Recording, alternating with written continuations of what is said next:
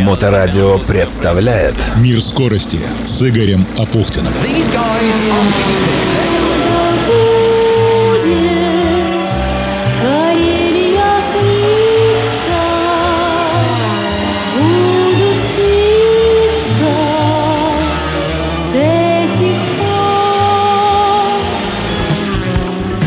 Приветствую, это Игорь Апухтин и Мир скорости. Самые интересные истории из мира моторов, которые приводят в движение технику. Все, что ездит, плавает и летает. Не зря вначале прозвучал фрагмент старой песни о Карелии, которая будет долго сниться, верно? Мне снится до сих пор, и я чертовски жалею, что по ряду обстоятельств все же не смог туда поехать. На четвертый этап чемпионата России по ралли на легендарные «Белые ночи». Те участники, которые проезжали через Приозерск, а потом и стартовало на специальный скоростной участок Ляскеля, наверняка обращали внимание на такие туристические комплексы, которые объединяет одно название – «Точка на карте». Это объекты научно-производственного объединения «Акваинж», при поддержке которого продолжает выходить программа «Мир скорости». «Акваинж» занимается технологией очистки воды и выводит на чистую воду поселки, города и крупнейшие промышленные предприятия. «Акваинж» – это предоставление полного комплекса услуг в области систем водоподготовки и водоочистки от обследования объекта до строительства под ключ и последующей эксплуатации очистных сооружений и станций водоподготовки с гарантией качества очищенной воды, причем качества самого высокого. И в Петербурге, и на всей территории России. Точка на карте – один из престижных объектов в портфеле компании. Подробнее председатель Совета директоров НПО «Акваинж», ветеран автогонок Олег Трескунов. Мы заключили два контракта в Ленинградской области под эгидой АБ России. Там есть такая точка на карте, да, есть у них такие гостиничные комплексы с, с ресторанами в Приозерске. И строится яхт-клуб. Он очень большой. Делаем реконструкцию очных сооружений, потому что они ранее были сделаны не так, как надо. В связи, наверное, с экономией, хотя АБ России экономить странно. Но так получились, видно, ввели в заблуждение их специалисты. Вот конкретно два контракта сегодня заключено. И мы приступили к работе по реконструкции очных сооружений а, «Точка на карте». Что ж, волшебные белые ночи, невероятные красоты северного приладожья и невероятная пыль на трассе в первый день. Я помню, что в один из годов проведения ралли, это был 1998, если не ошибаюсь, под давлением спортсменов организатор увеличил стартовый интервал экипажей с минуты до трех. Но это не помогло. Нет ветра, значит впереди сплошная пылевая стена, поднятая предыдущими экипажами. Нулевая видимость. Впрочем, сколько было примеров в мировом ралли, когда гонка шла не только в пыли, но и в сплошном тумане, и мастерство пилота заключалось в том, чтобы внимательно слушать штурмана, читающего записанную на ознакомлении с трассой скоростную стенограмму.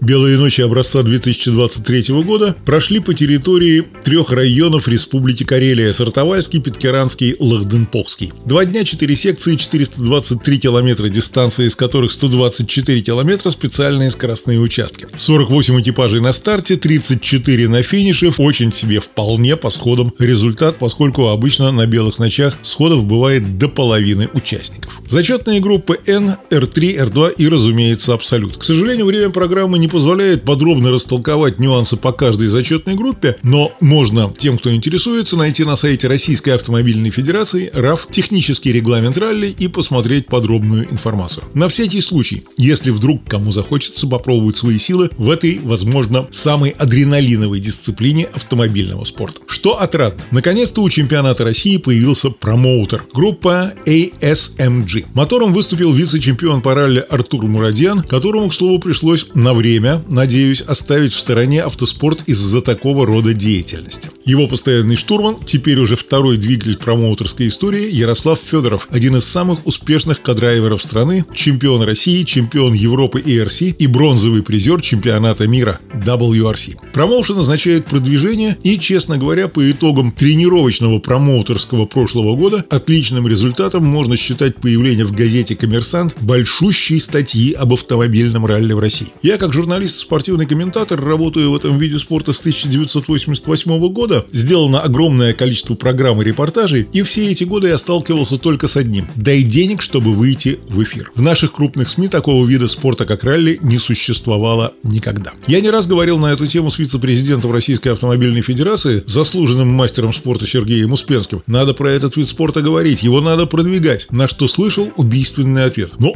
Говорите, может быть, вас услышат. То есть долгое время Российской автофедерации это вообще было не надо. При этом, ну так сложилась у нас в стране структура, без чиха в Москве никто не пошевелится. Так что хорошо, что появились не просто неравнодушные люди, но профессионалы в мире российского ралли, которые занялись продвижением этого вида спорта. Впрочем, ситуация спортпромоутеров модель не российская, а западная, и сколько она протянет, даже не берусь предугадывать.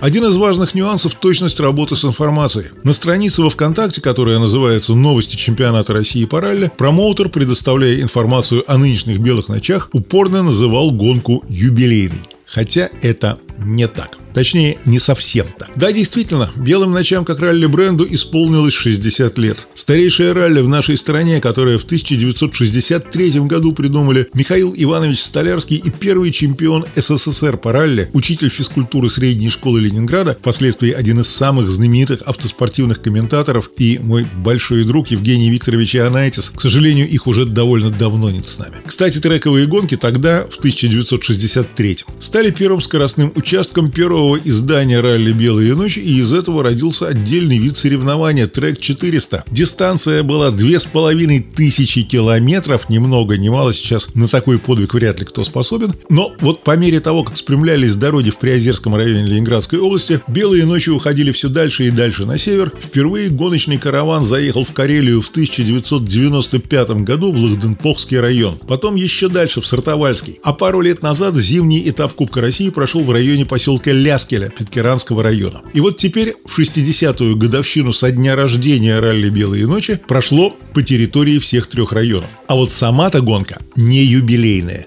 а только 58-я. Я уточнил у директора Автомобильной Федерации Санкт-Петербурга и Ленинградской области, которая традиционно много лет проводит эти соревнования, Ольги Николаевны Сивачевой, ну, чтобы не ошибиться, в какие года это ралли не проводилось, да, в 1991 и 1992 годах по вполне понятным причинам. Впрочем, в той же группе ВКонтакте Евгений Романов, который много лет работал комиссаром по безопасности на этом соревновании, считает, что белые ночи не проводились только один раз. В общем, будет еще один повод отметить 60-летний юбилей белых ночей. А вот в будущем году или в 2025 есть время разобраться. И еще один нюанс. Если этап чемпионата ралли Псков на сайте промоутера представлен очень хорошо, в том числе по видео, то по белым ночам есть вопросы. И непросматриваемое видео видео и брак по звуку. В общем, некоторый букет халтуры. Ладно, спишем на качество интернета.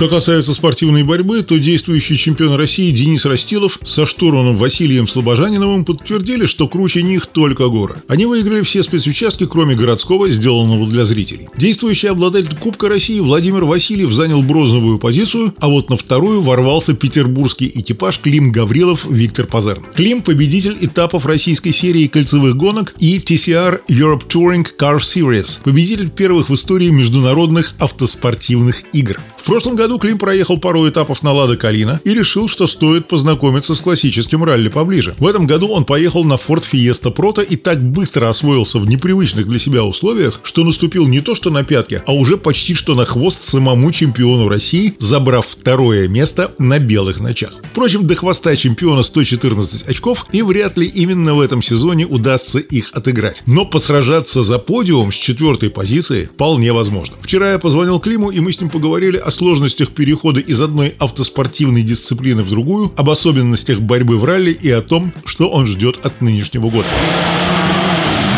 Я очень часто за всю свою такую журналистскую автоспортивную жизнь слышал утверждение, что раллист может выступать в любых дисциплинах автоспорта, в том числе в кольцевых. А вот кольцевик в ралли нет. Вы это утверждение перевернули с ног на голову и отбросили за борт. Как у вас получается выступать в этой дисциплине, поскольку вы действительно сегодня самый грозный соперник? Ну, тут, наверное, правильно было бы начать с того, что в моем понимании какой-то разницы между между там, ну, кольцом, ралли и другими а, автоспортивными дисциплинами нет в плане того, что это просто набор какого-то опыта и чувства автомобиля, но если ты чувствуешь автомобиль, ты можешь ехать везде. То есть я считаю, что там условно быстрый кольцевик быстро поедет в ралли, быстрый раллист поедет быстро в кольце, и условно и раллист, и кольцевик смогут также хорошо себя проявить в дрифте. Это, в общем, э, показывал и Григорий Бурлуцкий, который э, ездил быстро в кольце, он выигрывал э, в ралли и сейчас успешно выступает в дрифте. Соответственно, для меня ралли не вызвало никаких проблем с точки зрения понимания процессов управлением автомобиля. Я, наоборот, получается, от этого прям нереальное удовольствие, поэтому там, да, пришлось немножечко привыкнуть, освоить какие-то нюансы, но глобально никаких проблем не было, все достаточно понятно. Но в кольцевых гонках вы сам себе хозяин за рулем, да? Понятно, что на вас работает команда, работают инженеры,